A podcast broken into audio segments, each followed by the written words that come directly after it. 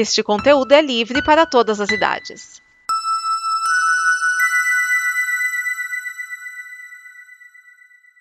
Obrigado por dar play neste programa. Em nome das pessoas que o fizeram, peço que você expresse sua opinião nos comentários e considere nos apoiar na campanha de apoio, seja no Apoia-se ou no PicPay. As informações e os comentários estão em nosso site comboconteúdo.com. Agora, fique com o programa.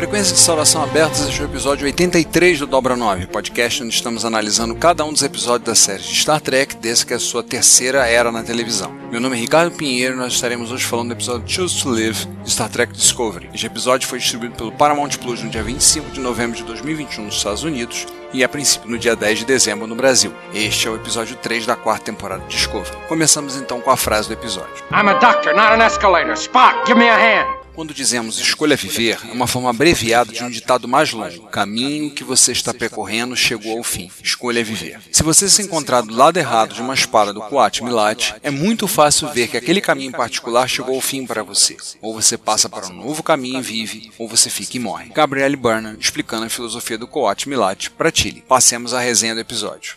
Engage. O episódio começa com o SS Credence em órbita de um planeta pronto para entregar um carregamento de dilítio da Federação. O primeiro oficial Patrick Fickett ordena que os escudos sejam abaixados para fazer o transporte e três figuras encapuzadas entram na nave, incapacitando os dois tenentes que o acompanham. A líder, uma Romulana, informa que precisa do dilítio, mas o primeiro oficial diz para esperar a sua vez. Ela diz que não é possível. Temos uma luta entre eles, mas não sem antes ela dizer: Por favor, meu amigo, escolha viver. Na luta, Fickett é morto e ela diz: Sinto muito, enquanto ela e seus companheiros se transportam com o de lítio. A gravação do incidente é vista no QG da Federação e lá estamos presentes a presidente da Federação, Rillock, a presidente de Nivar, Tirina, o almirante Vance e a capitão Michael Burnham. Vance explica que este foi o quarto roubo de dilítio, mas a primeira vez que há um homicídio de um oficial da frota estelar. A Romulana é Divine, cidadã de Nivar e freira, membro do Quat Milat. Tirina pergunta se há conexão com a anomalia gravitacional. Vance admite que não há indicação de relação, mas os crimes são claros. Ela deve ser detida sem demora. E a ele se junta então a mãe de Michael, Gabriele, representando a Quat Milat. Enquanto o crime foi cometido contra um oficial da frota estelar, Rillock insiste que Nivar deve estar junto nessa missão. Afinal, Nivar é considerado uma aliada de confiança da Federação.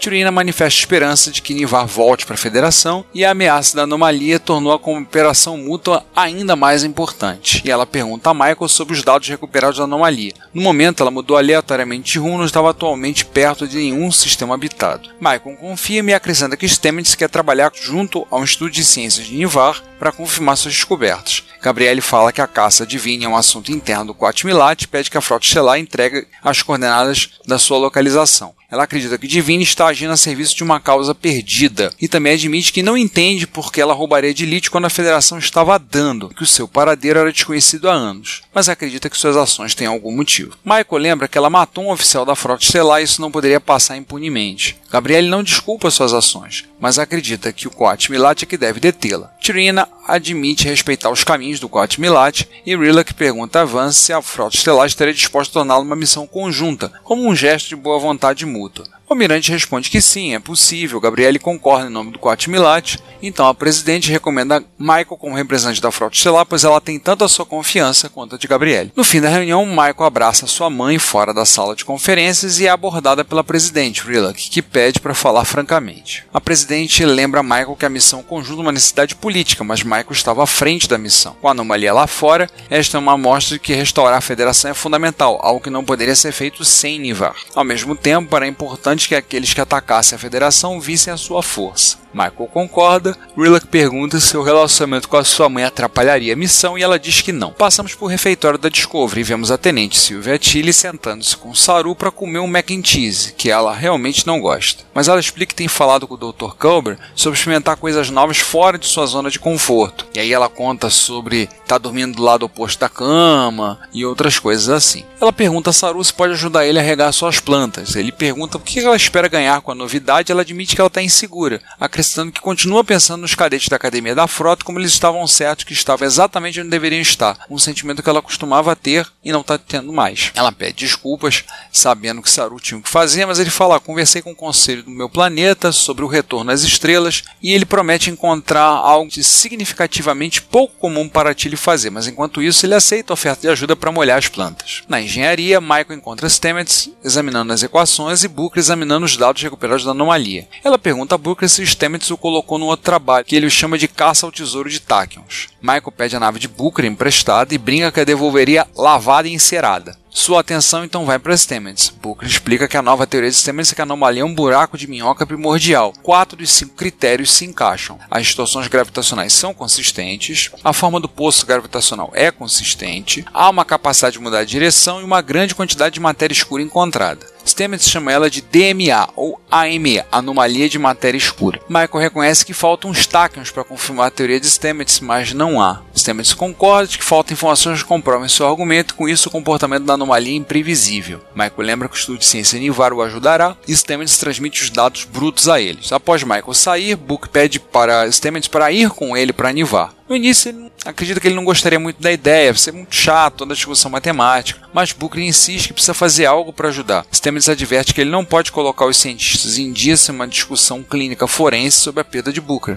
e ele assegura que ele pode lidar com isso. Passamos agora para a enfermaria da Discovery. O novo corpo sintético para Grace está completo e ele expressa seus sentimentos sobre quase fazer parte do mundo novamente. A Dira observa que o mundo não sabe o que perdeu e que a tripulação vai amá-lo, embora não tanto quanto eles. Gray pede a Dira para agradecer novamente o Dr. Culber e eles lhe dizem que ele mesmo poderá fazê-lo em alguns momentos, pessoalmente. Nesse momento, o guardião Shi de Trill aparece via holograma. Dr. Culber informa que os preparativos estão sendo feitos. Shi cumprimenta a Dira, que agradece sua ajuda, pergunta se Gray está presente. Confirma. Gray pede a Dira que expresse sua gratidão a Shi, eles o fazem, acrescentando que Gray queria se tornar ele mesmo um guardião antes do acidente que o matou. Shi também tem esperança que se a transferência for bem sucedida, Gray será capaz de continuar seu treinamento. Entretanto, ele também adverte que pode não dar certo e a consciência dele se perder. E Gray, através de Adira, diz que compreende os riscos e está disposto a prosseguir. Finalmente, Shi pergunta se eles têm o consentimento do simbionte tal, e ambos confirmam que tem. Então vamos começar. Enquanto isso, Michael caminha pelos decks com Saru, explicando a missão difícil, segundo ele. Gabriel traz uma das suas irmãs do Quat Milat e Michael quer levar um oficial tático para equilibrar as coisas. Saru recomenda a Tilly para acompanhar na missão. Embora concordando que combate não é um dos pontos fortes dela, Saru diz que tanto Michael quanto a Quat Milat eram combatentes e as habilidades diplomáticas intuitivas de Tilly poderiam ser de ajuda para uma missão diplomaticamente sensível. Em última análise, acredita que ela fará bem a missão e o mesmo fará por ela também. Voltamos agora para a nave de Booker. A Tilly está entusiasmada, fica conversando com a irmã do Quatmilat, que está lá calada. Ela mostra sua absoluta franqueza que Tilly diz que gosta disso. No comando da nave, mãe e filha conversam. Gabriele fala sobre Spock ter sido acusado de assassinato, como a crença de Michael em sua inocência era justificada. Michael diz que foi diferente, porque ela o conhecia. Gabriele afirma que conhece Divine. Ela era aquela que a encontrou quando Gabriele chegou no futuro e foi aquela que cuidou de Gabriele. A nave chega no seu destino, a mãe de Michael avisa para deixar os phasers a bordo, baita de um clichê, armas de fogo ou de raios não fazem parte do caminho do Guatemala. Michael protesta e a irmã entrega para Michael uma espada, um calangue bronzeado, a lâmina carregada pela Guatemala. A nave pousa no que parece ser uma lua. Tilly não encontra sinais de vida na superfície, Michael sugere procure embaixo. E ela pergunta somente se Divine tinha algo que aprendia lá. Tilly acha uma passagem abaixo da nave com atmosfera respirável. Tá lá o sinal do rastreador que foi colocado junto ao carregamento de lítio. Eles entram e encontram uns três mercenários. Os oficiais da frota estelar ficam na deles, mas os mercenários desarmam Gabriel e matam outra irmã do Quat Milad. Tilly joga a espada para Gabriele que mata os três mercenários rapidamente. Divine se transporta a bordo, rola uma conversa, não queria que mais sangue fosse derramado. No entanto, ela diz para escolherem viver se optassem por seguir, suas vidas serão perdidas. Ela então se transporta para longe. Voltamos para a enfermaria da Discovery. A Dira diz a Chi que não vê mais Grey nem sente a sua presença. Chia confirma que a unificação foi um sucesso, mas ainda não poderia sentir a presença de Grey no corpo sintético e aconselha a Dira a esperar. Ele pede a Culber que o mantenha informado antes de terminar a comunicação.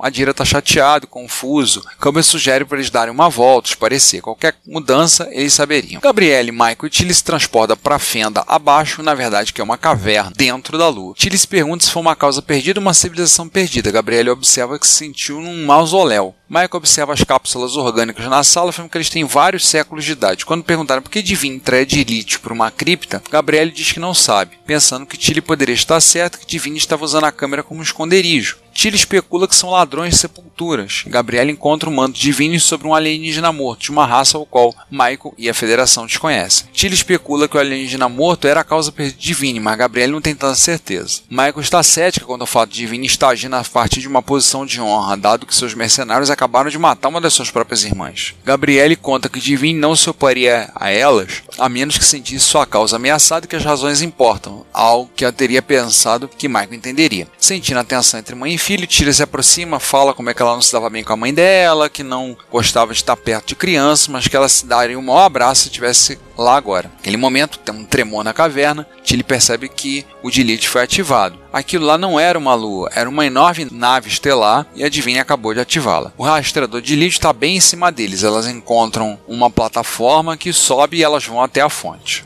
Voltamos agora para Nivar. Stamets explica os dados da teoria para o conselho científico e como a anomalia causou instabilidade gravitacional maciça e um grande raio, sua crença que seja um buraco de minhoca primordial. O reitor está aqui a observa que o conselho está ciente de sua teoria e que de repente todo mundo entra em um transe meditativo. O Stamets não entende nada, está ansioso, Booker fica lá olhando para o deserto. Tyrion oferece um tempero vermelho quente, pois foi aconselhado a acalmar aqueles em aflição emocional. Ela observa a linguagem corporal de Booker, indica culpa e que era ilógico culpar-se por aquilo que era essencialmente um ato da natureza. Booker se surpreende que os vulcanos estivessem tão emocionalmente sintonizados e Tyrion reconhece que os vulcanos têm emoções muito fortes, mas são treinados para suprimi-las. Booker, meio brincando, Cano pede algumas dicas sobre essa abordagem e ela observa que a disciplina do Arem Nu exigia uma vida inteira para dominar e que o descanso seria fugaz para os não iniciados. Um homem afogado só precisa de um fôlego, assim ele responde. E ela observa que, como Keijan, a emoção era tão essencial ao seu ser quanto o ar e o sangue e o que ele realmente precisava era de liberdade da sua boca. acredito que deveria ter havido um sinal de que o desastre estava chegando, que ele havia perdido isso.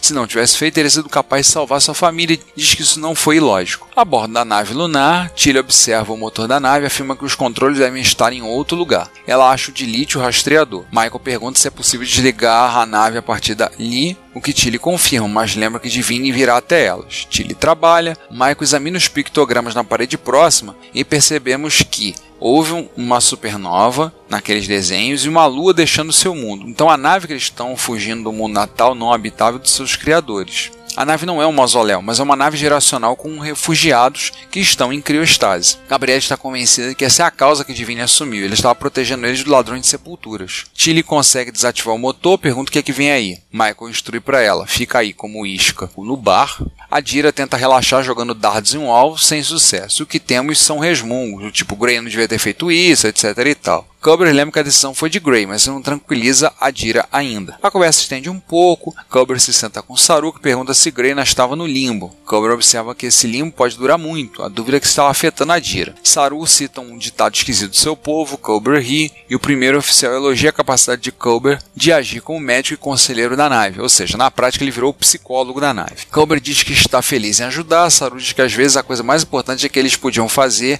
era um ajudar o outro. A Dira ouve, volta para a enfermaria onde está lá o corpo de Grey né, animado, rola uma conversa de um dos lados, eles pegam a mão de Grey e prometem ficar lá até que ele acorde. Voltamos para a nave lunar. Tilly ri para si mesmo como está definitivamente fora da sua zona de conforto. Divine chega dizendo para ela sair de perto do motor. Michael e Gabrielle se transportam para lá, uma do lado de Tilly e outra para trás de Divine, que diz que Gabrielle deveria ter se afastado e rola uma discussão. As oficiais da frota se movem para ajudá-la, mas Gabrielle diz que ela mesma poderia lidar com isso. Mas Divine desarma Gabrielle e ameaça cortar o seu pescoço. Divine exige que Tilly ligue o motor novamente enquanto Michael tenta argumentar com ela. Divine é cética, acredita que Michael quer enrolá-la, mas Michael promete apenas a verdade. Gabriele garante a fala de Michael, diz que ela é sua filha, o que gera surpresa de Vini. E ela explica que os alienígenas são abronianos, os últimos de sua espécie. Sob a matéria, tinha altas concentrações de Latinum, que é um imã para ladrões de túmulo. Ela recebeu um pedido de socorro telepático do guardião do cofre, Taglonen, enquanto viajava pelo sistema. A nave lunar estava sob ataque. Divine matou os ladrões de sepulturas, cobriu o corpo de Taglônia com seu manto, tomando sua causa como sul. A revelação da anomalia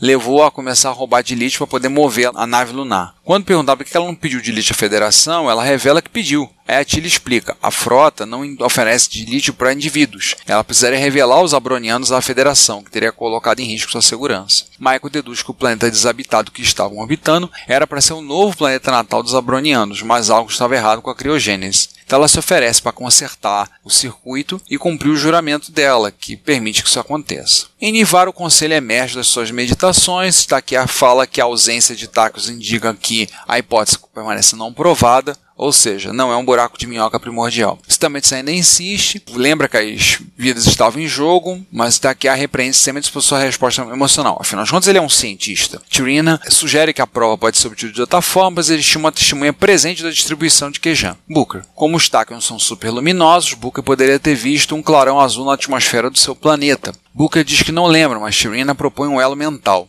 Stamets está chocado, vai forçar o Booker a reviver um trauma. Aí pergunta se ela está certa, se é a única maneira. Stamets diz que ele não deveria ser obrigado a sofrer por causa do fracasso dele, vamos resolver isso de outra maneira. Mas Booker agradece sua preocupação, mas diz que ah, se é assim que eu posso ajudar, vambora. Stamets se afasta, os membros do conselho somem, Tirina inicia o elo. E ela começa a investigar a mente de Booker, ele vê os pássaros caindo do céu, a lua de Queijan sendo destruída, viu tudo que precisava, mas ele ainda insiste que tem uma outra coisa que ele quer ver. Sua última lembrança do seu irmão Carrim e do seu sobrinho Leto pouco antes da destruição de Queijão. Tirino lembra que ele só podia reviver as memórias do passado, não alterá-los, mas ele explica que ele continua vendo o último momento que viu Leto sua mente, imaginando que ele perdeu. Na memória, Leto volta-se para ele e Booker reconhece. Leto tinha olhado para ele e viu que Booker o amava. Tirino encerra o elo, Booker agradece. Tirina diz a Stamets que não havia evidência de Tacons na memória de Booker. Stamets pede desculpa fazer Booker passar por isso, mas ele diz: ah, não tem problema. Voltamos para a Lua. Michael descobre a falha no sistema de criogenia, conserta, ativando o sistema para todos os abronianos acordarem. Diz a Divine que eles estarão totalmente aquecidos em poucos minutos.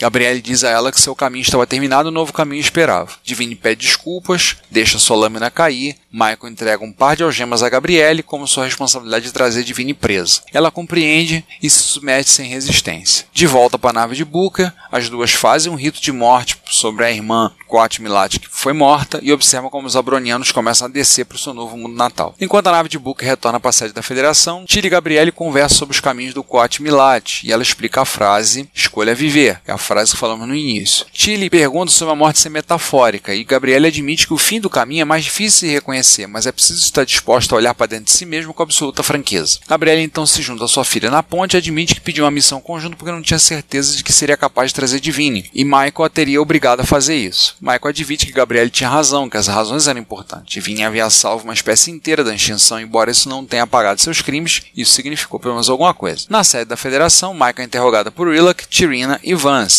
pede que as circunstâncias atenuantes sejam levadas em conta na sentença divina. Rillock agradece pelo seu serviço, mas anota que seu pedido não foi necessário. Vance, com alguma resultância sua expressão, informa Tirina que a frota estelar estava colocando Divine sob a custódia de Nivar. Tirina saúda a todos, parte com Divine. Gabriele se despede de sua filha e espera encontrar a página que ocorreu antes de segui-la. Michael pergunta se Divine será responsabilidade. Vance diz que agora é com Nivar. Michael protesta, afinal das contas ela matou um oficial da frota. Rilla diz que ela executou a sua missão admiravelmente, mas sua parte está concluída. Enquanto ela se separa para partir, Michael lembra do oficial, da sua família, seu esposo e dois filhos, e como eles desejariam que a justiça fosse feita. Rilla concorda, mas também aponta que devolver Nivar à federação beneficiaria milhões e que a família de Fickett receberia justiça a tempo. Michael pergunta a Vance se está de acordo com isso, e aí ele diz que teria preferido um resultado diferente, mas foi difícil argumentar com a presidente confiando em Nivar, pois a federação pediu a Nivar que confiasse neles. E aí ele faz uma analogia longa, uma orquestra, comparando Michael a um violino, ele a uma bateria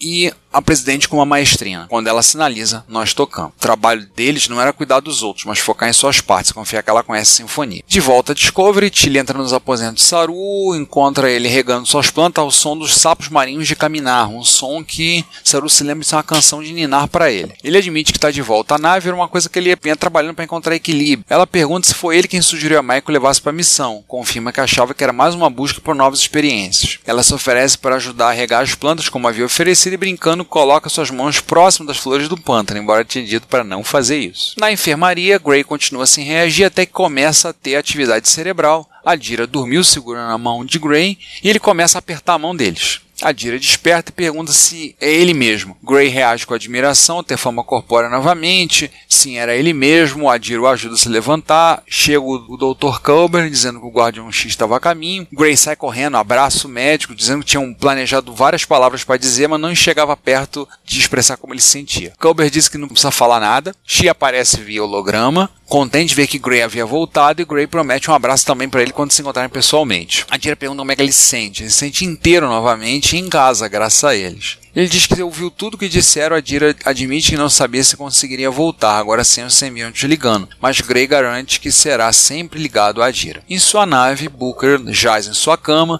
olhando para uma holoprojeção da floresta de Quejan quando Michael entra. Ela surpreende ao vê-lo, pois foi muito dolorosa uma semana antes. Booker admite que ainda era doloroso aquela manhã e que ainda era difícil de ver, mas também era uma visão agradável. Ele explica que recuperou a memória e agora sente que um dia vai desaparecer, mas se ele não queria que as suas outras memórias desaparecessem com ela, ele teve que se abrir de novo para elas, tanto as boas quanto as más. Michael nota que ele está usando seu amuleto Iktu Zen novamente. Ele não usava há anos, já que não lhe parecia certo, mas agora estava usando. Ele percebe que ele está em paz e admite que naquele momento ele o fez. Às vezes é tudo o que recebemos, responde Mike enquanto olham juntos para o céu projetado e temos o fim do episódio. Passemos a questionamentos e opiniões.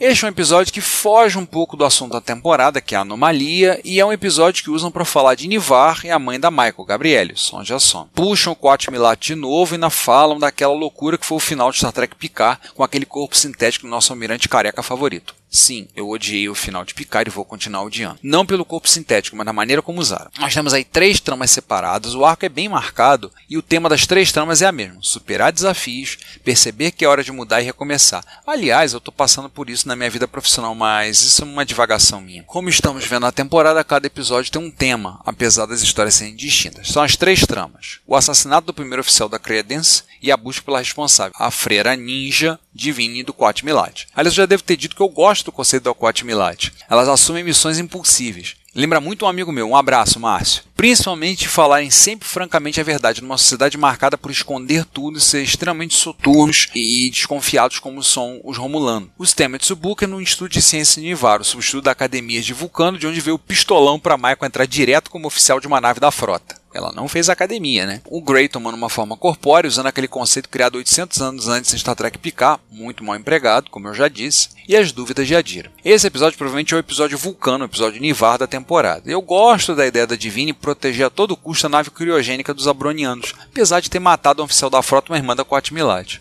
tem uma motivação honrada, mas execução bem menos, né? Como os roubos de Delete. Custava usar sua absoluta franqueza e abrir o verbo com a federação? E ela disse que não queria mais sangue sendo derramado. Bem, e os mercenários que ela contratou para atacar a nave de Buca? As cenas do Ciências de Nivar, gente, são lindas. Aquele cenário virtual sendo muito bem empregado novamente. Bem, ali notamos os e o Booker pedindo ajuda para tentar descobrir se a anomalia de matéria escura, o AMI ou DMA no inglês, é um buraco de minhoca primordial ou não. Vemos um tanto de método científico aí sendo empregado e a frustração dos Stamets. O que eles falaram, a questão de gerar aquela luminescência azul, é uma menção à radiação Cherenkov. Eu não vou explicar, procura na Wikipedia, mas digamos que a consultora científica está fazendo um ótimo trabalho. Isso tudo realmente existe. Menos tecnobobrinha, mais ciência de verdade, por favor. Ponto alto Nivar é Tirina buscando algo na mente de Booker e ele encontrando outra coisa que é o início da superação do luto na perda de sua família. No episódio anterior, vocês ouviram falando das fases do luto. Então agora parece que Booker está passando pela fase, entrando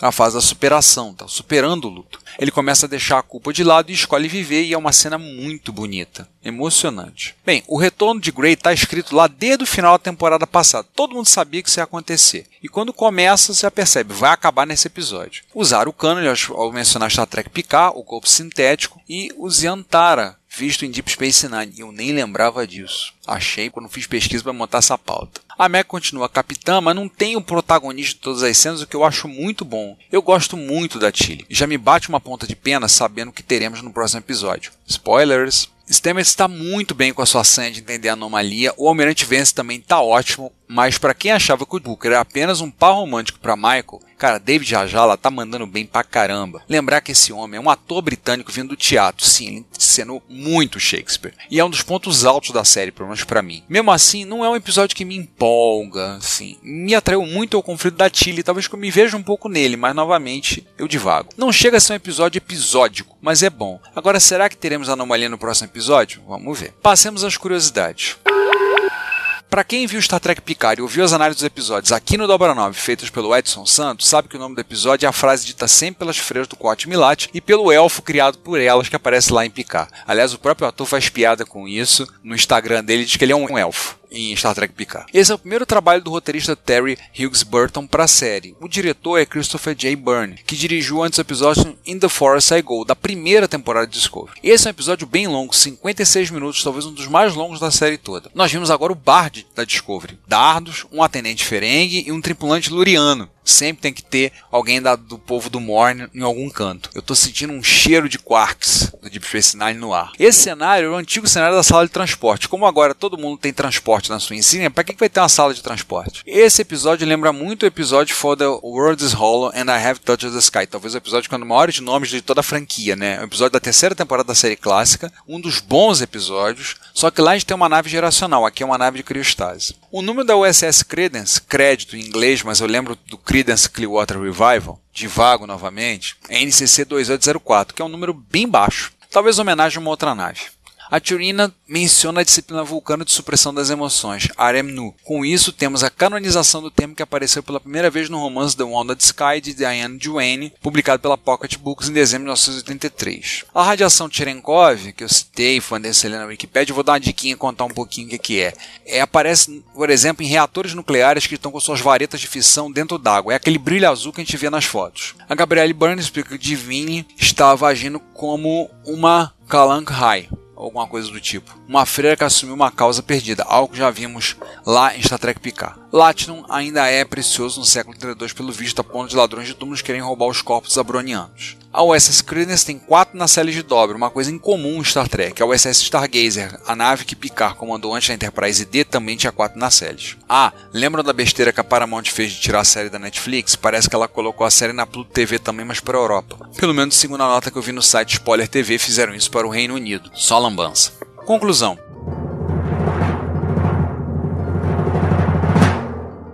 Um bom episódio, mas para mim não é tão interessante, apesar que é bom, eu gostei, mas um pouco menos que os outros. Com isso encerramos mais um episódio do Dobra 9. Muito obrigado por ter ouvido até aqui. Mais uma vez convidamos a você a visitar a Combo em comboconteúdo.com para consumir conteúdo de altíssima qualidade como podcasts, snippets, vídeos e vários outros materiais. Participe da campanha de financiamento coletivo da Combo em apoia.se barra Combo. Ouça o podcast nosso Retrópolis em retrópolis.net.br para toda informação relacionada à retrocomputação e visite o Trek Brasilis em trekbrasilis.org. Frequência saudações encerradas. Até o próximo episódio.